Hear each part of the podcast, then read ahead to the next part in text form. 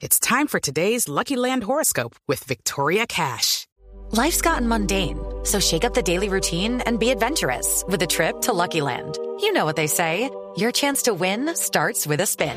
So go to LuckyLandSlots.com to play over 100 social casino-style games for free for your chance to redeem some serious prizes. Get lucky today at LuckyLandSlots.com. Available to players in the U.S., excluding Washington and Michigan. No purchase necessary. VGW Group. Void where prohibited by law. 18 plus. Terms and conditions apply.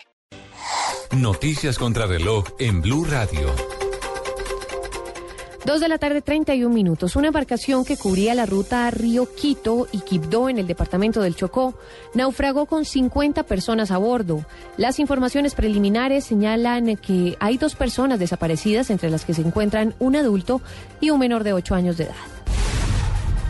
El secretario de Hacienda, Ricardo Bonilla, anunció que se suspenderán tres obras de movilidad en Bogotá por falta de recursos. Se trata de la, reconstrucción de la avenida Caracas, los estudios de la construcción de la troncal de Transmilenio en la avenida Boyacá y el metro cable que conectaría al barrio El Paraíso, Ciudad Bolívar, con el portal 20 de julio.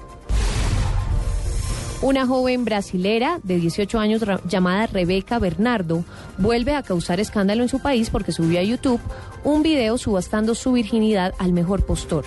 La mujer señala que tomó la decisión porque está desesperada por su precaria situación económica ya que su madre sufrió un derrame cerebral que la tiene postrada en la cama.